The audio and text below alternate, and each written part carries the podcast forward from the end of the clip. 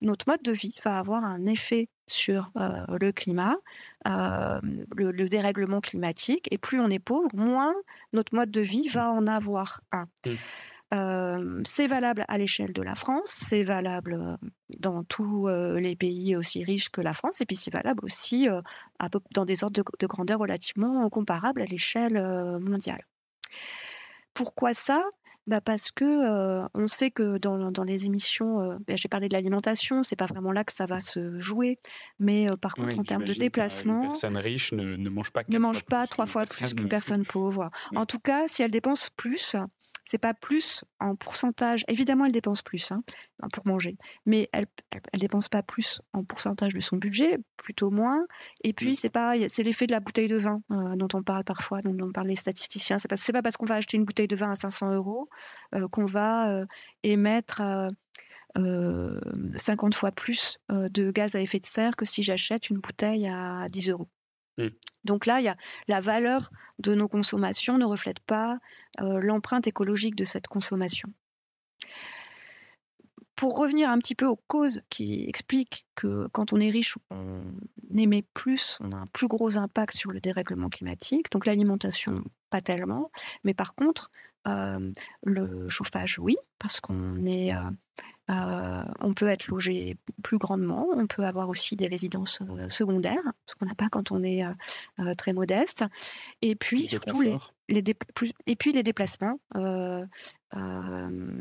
là, c'est net. Hein, qui prend l'avion Ce sont les personnes les plus aisées. On va partir plus souvent, plus loin en vacances, par exemple, et se déplacer plus. Donc, à la fois du point de vue de la voiture et puis de l'avion, on va consommer plus à mesure que son revenu augmente. Alors, vous pourriez me dire, oui, moi, je suis parisien, donc j'ai pas de voiture, mais en fait, vos dépenses d'avion euh, je regrette de vous le dire, dépasse largement euh, euh, le, le, le fait de ne pas avoir de voiture quand on prend mmh. la globalité.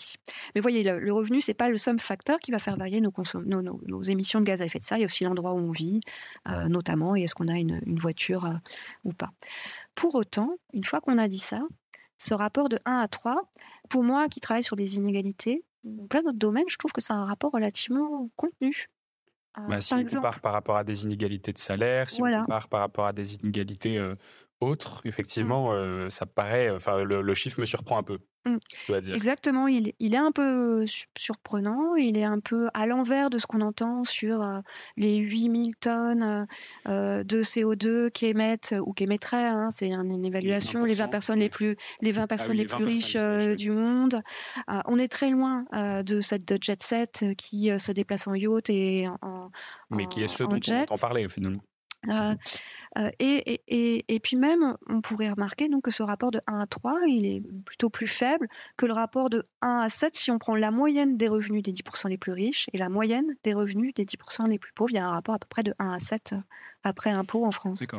Donc ça veut dire que là, si, on, si on, résume avant de revenir, mais c'est pas proportionnel à nos revenus. Ouais, c'est ça. Ça veut dire que si, si je résume, ça veut dire qu'effectivement on, ne consomme pas forcément beaucoup plus. En tout cas, il y a une sorte de d'asymptote euh, entre les deux euh, entre les deux valeurs. C'est-à-dire que plus on plus on a un revenu qui grandit ça ne veut pas forcément dire que notre empreinte carbone grandit de façon euh, extra extrapolée par rapport à mmh. ces par rapport je ne sais pas s'il y a une asymptote parce que vous voyez les milliardaires ils peuvent prendre des jets et lui encore plus.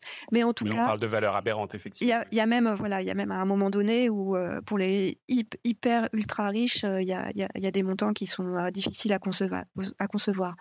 Mais par contre la, pente euh, de la progression hein, euh, de, nos émissions de gaz à effet de serre, elle, est, elle est, moins, elle n'est pas euh, la même que celle du revenu. Pourquoi? Bah, J'ai parlé de l'effet de la bouteille de, vin. Pour le même montant, on va avoir finalement une augmentation en volume de nos consommations qui n'est pas si grande. On va conserver finalement on va pas consommer deux fois plus, notamment du point de vue. On va pas s'acheter trois costumes dans l'année, mais un costume trois fois plus cher. On va. Ça, c'est possible qu'on achète trois fois plus de costumes, hein, mais je n'ai pas trop d'éléments là-dessus.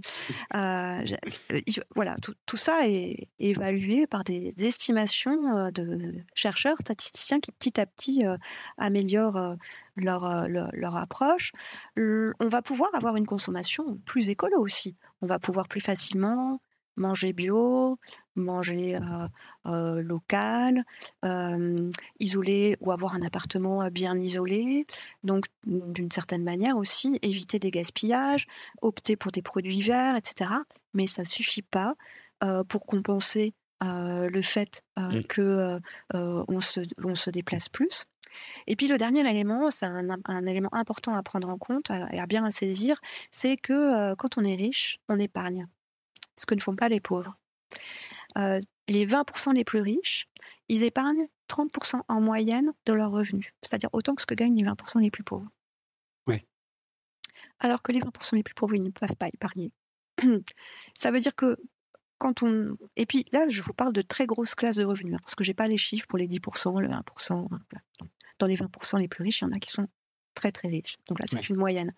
Et du coup, si j'épargne, eh bien, c'est autant d'argent que je ne vais pas utiliser pour consommer. Hein. Donc, du coup, c'est aussi explique aussi pourquoi les, les, les, les, émissions de gaz à effet de serre, elles, elles, croissent moins vite que le. Oui, parce qu'effectivement, là, on parle d'une empreinte individuelle, mais euh, évidemment, euh, si on prend en plus l'empreinte de l'argent qui est épargné ou qui est investi mmh. ou qui est sur des comptes bancaires, euh, euh, on va beaucoup plus loin là-dessus. Et d'ailleurs, Thomas, Thomas Piketty, Lucas Chancel, euh, des économistes qui, euh, qui s'intéressent aussi à ces questions-là de très très près, eux chiffrent en plus de l'empreinte de notre mode de vie, de notre consommation, ils chiffrent aussi l'effet de, de nos, notre patrimoine financier.